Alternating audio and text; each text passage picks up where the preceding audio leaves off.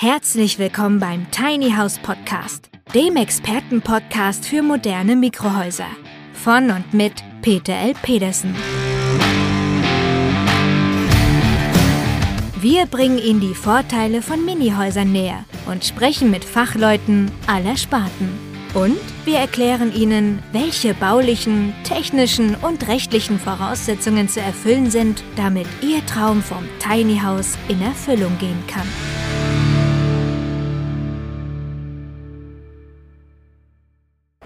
Die nächste Herausforderung. Das Tiny House muss rückwärts auf die Rampe des Tiefladers gehievt werden. Haut das hin? Die Nerven liegen blank. Auch bei Schreiner Christian. Das erste Mal, dass wir mit dem Schwertransporter ausliefern. Auch sehr, sehr aufregend heute gerade. Wir sind jetzt bei vier Tonnen ungefähr. Und das dürfen wir jetzt nicht mehr dem Auto ziehen. Und wir dürfen halt nur dreieinhalb Tonnen. Tiny House am Limit. Ja, was ist das denn? Da baut ein angeblicher Profi ein Tiny House auf einem Pkw-Anhänger und verschätzt sich mal ganz locker um eine halbe Tonne Gewicht? Moin, moin, verehrte Tiny House Enthusiasten. Hier kommt eine neue Folge rund um das Thema Tiny Houses und wir wollen uns heute über Räder unter dem Tiny House etwas näher unterhalten. Aber bevor wir etwas tiefer in die Materie gehen, muss ich nochmal auf dieses kleine Intro mit dem Tischler bzw. Schreiner, wie er im Süden heißt, eingehen und da noch etwas erwähnen. Also mal ganz ehrlich, ihr möchtet einen Flachbildschirm kaufen. Wo kauft ihr euch den? Beim Milchmann oder beim Hufschmied? Wo kauft ihr den Fernseher ein? Nächste Frage. Ihr möchtet ein Wohngebäude haben und damit auf der Straße Rallye fahren, also ein Hochgeschwindigkeitshaus kaufen. Welcher Fachmann wäre da geeignet? Derjenige, der eine Flurkommode bauen kann? Oder würdet ihr zu einem Hausbauer gehen? Das nennt man dann Zimmerer. Und wenn ihr ein Fahrzeug haben wollt, wie wäre es dann mit einem Karosseriebauer? Aber ein Tischler, ein Schreiner, der die Schubladen der Flurkommode hinbekommt, der hat doch keine Ahnung von Statik, erst recht nicht von dynamischen Festigkeitsnachweis und Sicherheitskriterien für einen Karosseriebau. Und ob dann tatsächlich ein professioneller Karosseriebauer dabei war, erkennt ihr relativ einfach. Wird euch ein straßenzugelassenes Tiny House mit einer Holzrahmenkonstruktion angeboten, dann war unter Garantie kein Karosseriebauer dabei gewesen. Warum nicht? Holz hat einfach den Vorteil, dass es nachgeben kann. Dieser Vorteil wird allerdings zum Nachteil, wenn das Haus permanenten Vibrationen unterliegt. Dabei sind die Erschütterungen im Straßenbetrieb um 50 bis 100 Prozent höher als in der höchsten Erdbebenzone. Und ein Straßentransport dauert ja nicht wie ein Erdbeben ein paar Sekunden, sondern mehrere Stunden. Darauf reagieren übrigens mittlerweile immer mehr Bauämter, die bei einem ortsveränderlichen Wohngebäude nicht nur eine Baustatik fordern, sondern auch einen dynamischen Festigkeitsnachweis, damit das Ding auf der Straße auch hält. Und wenn euch dann der Möbelbauer als letztes Argument bietet, Holz ist viel besser als Stahl, dann fragt ihn doch, warum der einen Anhänger aus Stahl nimmt. Er kann doch auch einen Holzanhänger nehmen. Und genau deshalb eine dringliche Warnung vor Leuten, die keine Ahnung von Karosseriebau haben. Ja, und genau das Ergebnis davon habt ihr gerade in dieser Fokusreportage gehört. Der hat sich um eine halbe Tonne daneben kalkuliert. Das Ergebnis ist also ganz einfach, die Mobilität ist im Eimer. Ich kann das nur noch mit einem Sondertransport über die Straße bewegen ja, und überhaupt stelle ich mir dann die Frage, wozu brauche ich eigentlich einen Pkw-Anhänger, wenn das Ganze sowieso nicht mehr funktioniert? Ich kaufe mir ja auch kein Porsche-Chassis, um darauf eine Seifenkiste zu basteln. Also ganz ehrlich, ein Teil dieser Tiny House Euphorie scheint Blüten zu treiben, die mit logischem Verstand nicht mehr erklärbar sind. Aber genau das wollen wir ja in dieser Folge hinbekommen, nämlich einmal logisch analysieren, worum es eigentlich wirklich bei den Rädern geht. Ja, und wie heißt es so schön, wer die Geschichte nicht kennt, kann die Gegenwart nicht verstehen und auch die Zukunft nicht gestalten. Also, wo kommt diese ganze Geschichte mit Häusern auf Rädern denn her? Damit wir uns nicht missverstehen, es gibt ja seit Jahrhunderten das sogenannte fahrende Volk, es gibt Zirkuswagen und so weiter. Das wollen wir einmal draußen vorlassen. In der neueren Geschichte müssen wir uns in Richtung angelsächsischer Markt bewegen, und zwar nehmen wir hier insbesondere das Beispiel der Vereinigten Staaten von Amerika. Es begab sich in der großen Finanzkrise 2007, 2008, ihr erinnert euch sicherlich, als die Lehman Brothers pleite ging, als es einen Börsencrash gab. Und das ganz brutale Ergebnis dieses Börsencrashs war, dass Millionen von amerikanischen Familien von heute auf morgen ihren Job verloren haben. Als nächsten Schritt kam hinzu, dass sie ihre Kredite für ihre Häuser nicht mehr bezahlen konnten. Die beiden ganz großen Baufinanzierungsfirmen in den USA, Fannie Mae und Freddie Mac, drohten in die Insolvenz zu gehen. Das Desaster war so gewaltig, dass der amerikanische Staat mit Milliardenhilfen diese beiden Baufinanzierungsfirmen subventionieren musste.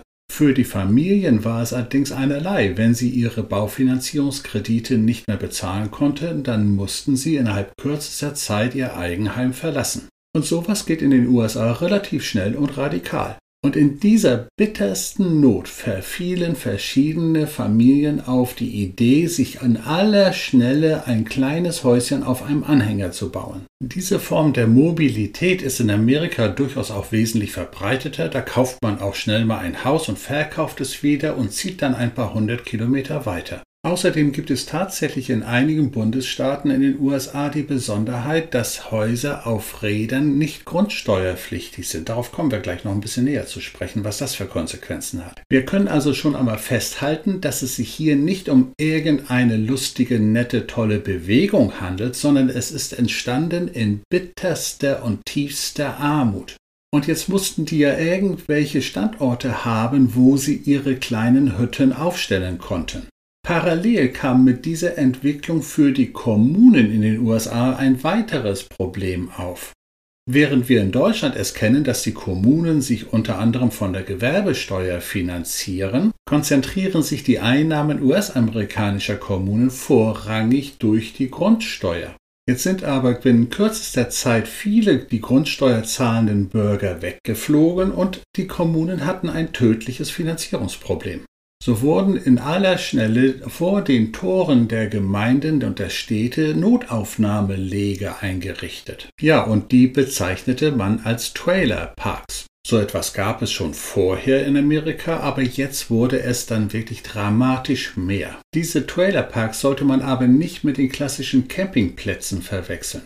So etwas gibt es auch in den USA und so etwas heißt RV-Parks, nämlich Reconnaissance Vehicle, also Freizeitfahrzeug-Campingplätze. Doch zurück zu den Notaufnahmelegern eben diesen Trailerparks.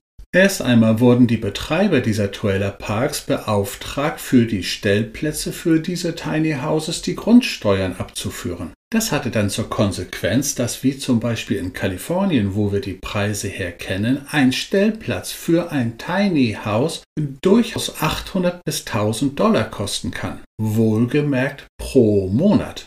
Und davon war dann eben ein erheblicher Teil die kommunale Grundsteuer gewesen. Das überrascht ja ohnehin so manchen deutschen Auswanderer, der sich in den USA ein Häuschen kauft und sich dann wundert, dass er dann einen Grundsteuerbescheid von zum Beispiel 5000 Dollar pro Jahr bekommt. Das sind also ganz andere Verhältnisse, als wir sie in Deutschland kennen. So, und neben den extrem hohen Standgebühren kommt das nächste Problem auf. Auch in Deutschland kennen wir ja die Fachbegriffe On-Grid und Off-Grid. Also On-Grid heißt im übertragenen Sinne, dass die Stellplätze auf einem Trailerpark durchaus Strom und Wasser bekommen. Off-Grid hingegen heißt, es gibt gar nichts, weder Wasser noch Strom. Und dann haben sich die Tiny House Besitzer eine kleine Photovoltaik aufs Dach geklemmt, damit sie zumindest ihr iPhone ein bisschen laden können. Wasser für den Kaffee wurde mit der leeren Colaflasche aus der Wasserentnahmestelle besorgt. Ja, und die Exkremente wurden dann in einer Sammelstelle abgegeben. Also das dürfte sicherlich den ein oder anderen Zuhörer schon etwas irritieren. Denn meistens bekommt man in Deutschland ja Bilder zu sehen aus wunderschönen idyllischen Tiny House Parks aus den USA.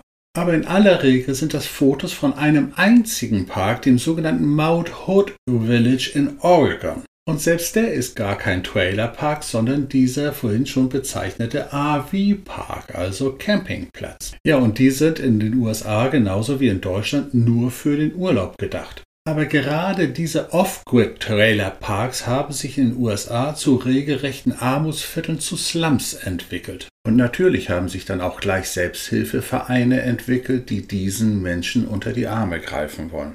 Und Berater haben gezeigt, wie man sich so ein Notaufnahmelager selber bauen kann. Und weil die Sozialversicherungssysteme in den angelsächsischen Staaten wie insbesondere auch Neuseeland und Australien relativ dürftig sind, hat man natürlich diese Entwicklung auch in diesen Staaten erleben können. Natürlich entwickelte sich auch relativ zügig eine große Besonderheit, dass der Mittelstand und die Avantgarde in den USA so etwas toll fand. Und so mancher hat sich dann auf seinem Ferienhausgrundstück in Kalifornien oder in Florida aufs Grundstück gestellt, um dort seine Gäste dort bewirten bzw. übernachten zu lassen. Jetzt schwappt das Ganze Richtung Europa, Richtung Deutschland und hier erkennt der klassische Wohlstandsöko aus der Großstadt ein ganz tolles Thema. Ich kann mit meinem Haus mobil sein und noch viel schöner, ich kann autark sein. Kein Strom, kein Wasser, kein Abwasser. Das ist das herrliche, lebende American Way of Life. Ja, und das wird natürlich dann von jungen Journalistinnen verbreitet und weitererzählt, wie toll es ist, sich zu reduzieren, zu minimalisieren und einen geringen Fußabdruck zu hinterlassen. Und mit dieser medialen Stimmung wird jetzt der deutsche Häuslebauer konfrontiert.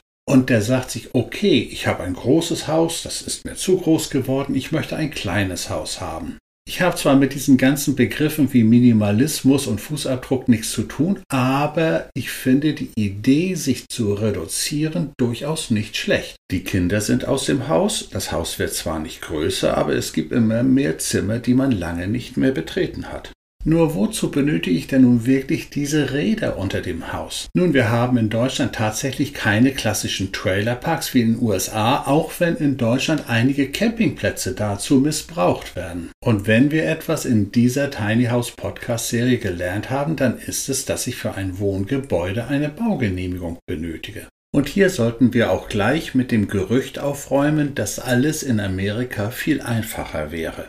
Auch in den USA gibt es ein Baurecht und ich benötige eine Baugenehmigung. Eben nur nicht in diesen Armutsvierteln. Doch zurück nach Deutschland und den Bedingungen, die hier gelten. Und wenn ich wirklich auf die Idee kommen sollte, mein Haus verlegen zu wollen, dann muss ich erstmal eine Abrissanzeige oder sogar einen Abrissantrag stellen. Einfach so ein Haus abreißen geht in Deutschland nicht. Und auf dem neuen Baugrundstück benötige ich wieder eine neue Baugenehmigung. Ja, und Häuser setzt man auf Fundamente und lässt sie nicht auf Rädern rumstehen. Das ist Camping, aber das hat mit Wohngebäude ja nichts zu tun. Also wo ist dann der sittliche Nährwert von Rädern unterm Haus, wenn ich sie gar nicht vernünftig nutzen kann? Natürlich gibt es jetzt Menschen, die das wirklich interessant und witzig finden. Auch ein Kunde von mir hat einfach gesagt, ich möchte so ein Haus auf Rädern haben und in drei Jahren, wenn ich in Rente gehe, dann möchte ich dieses Haus mit eigenem Pickup nach Ostanatolien fahren, wo ich mir dort in meiner Heimat schon vor Jahren ein kleines Feriengrundstück gekauft habe. Ich bin alleine und als Single benötige ich gar nicht mehr. Das ist allerdings nicht die Regel, sondern eher die Ausnahme. Und wenn wir überhaupt darüber sprechen, ein Haus zu transportieren, dann muss es ja tatsächlich nicht zwingend auf eigenen Rädern bewegt werden. Auch unsere großen Bungalows, die durchaus bis zu 15 Tonnen Gewicht haben, werden ja über die Straße bewegt. Ja, und da kommt eine kleine Besonderheit zum Tragen, die wichtig erscheinen dürfte. Solche Transporte sind nämlich Sondertransporte, die genehmigt werden müssen. Die zuständige Behörde genehmigt also eine ganz konkrete Strecke, auf der dieses große Haus bewegt werden darf. Und ein Abweichen von dieser Route ist nicht erlaubt. So, nun lass irgendetwas auf dieser Strecke passieren. Lass nur einen Stau kommen und schon verzögert sich die ganze Tour. Da solche Sondertransporte nur nachts fahren dürfen, müssen sie gegebenenfalls einen ganzen Tag warten, bevor sie weiterfahren dürfen. Und am Abladeort muss natürlich dieses Haus jetzt vom Tieflader heruntergenommen werden und aufs Grundstück bewegt werden. Dafür nimmt man üblicherweise einen Schwerlastkran.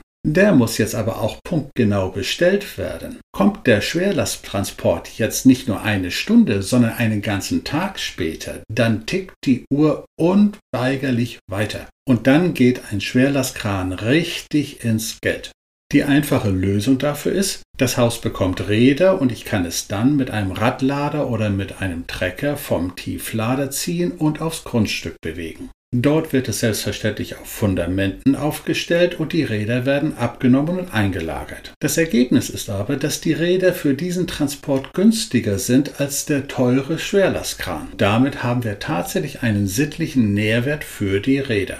Damit das Ganze aber vernünftig funktioniert, sollte es auch so konstruiert sein, dass hinten eine Starrachse ist und vorne ein Drehschemel mit Deichsel, damit es auch etwas wendiger ist. Schön und gut, ich habe damit ein größeres Tiny House von zum Beispiel 40 oder 50 Quadratmetern. Ich muss nicht auf das Gewicht achten und ich kann es trotzdem kostengünstig aufs Grundstück transportieren.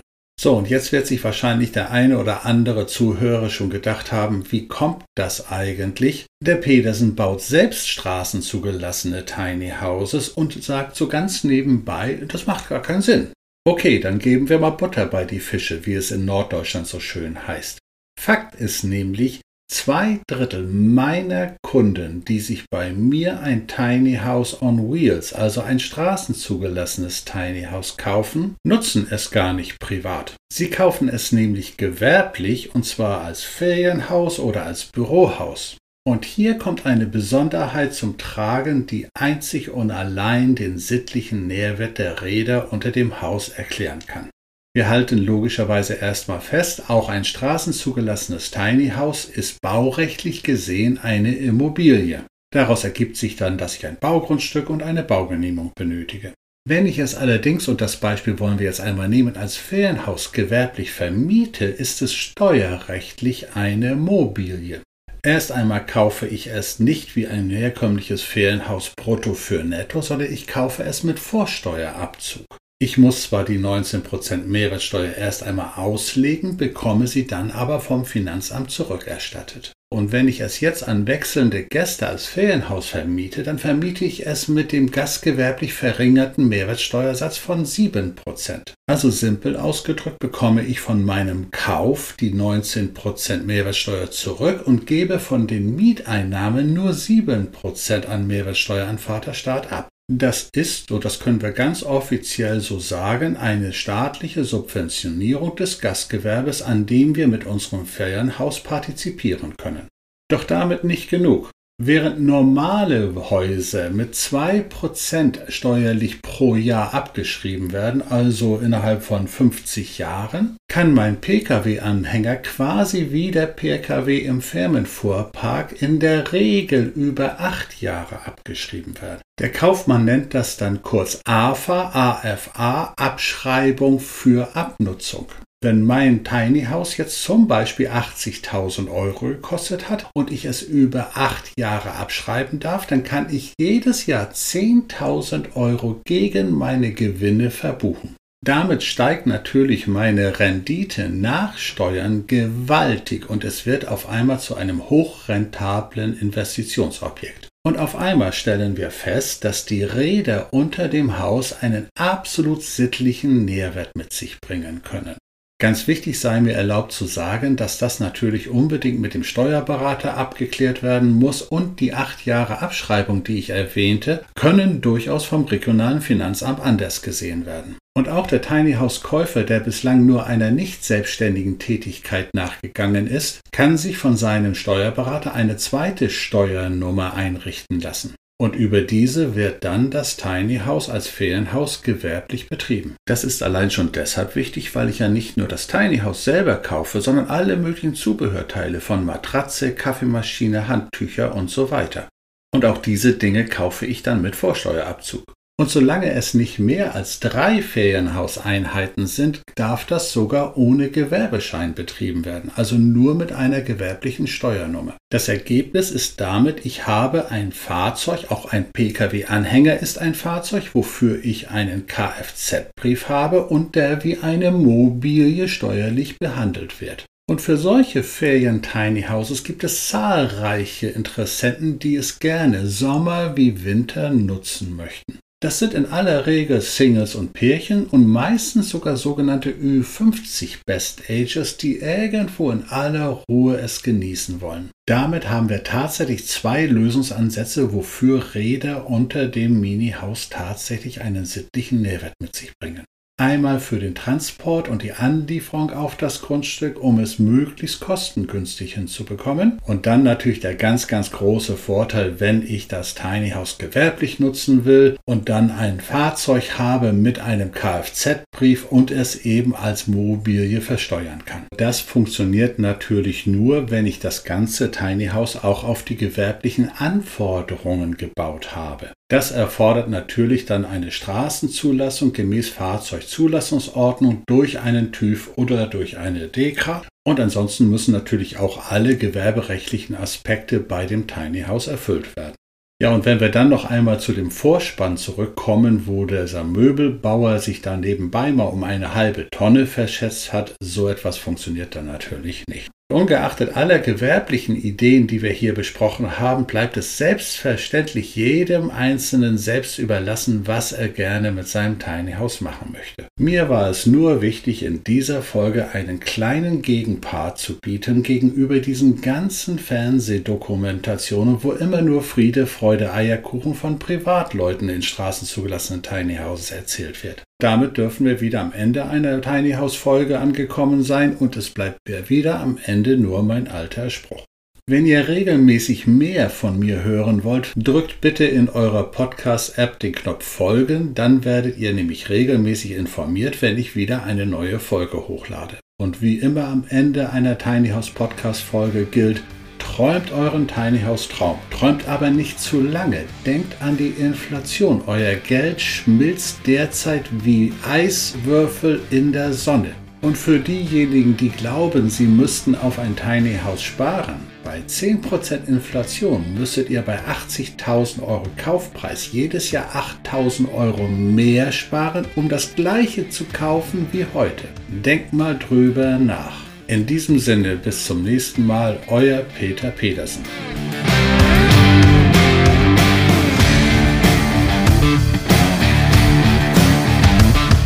Der Tiny House Podcast ist eine Produktion der Berufsakademie Mecklenburg-Vorpommern in Zusammenarbeit mit der Rolling Tiny House GmbH.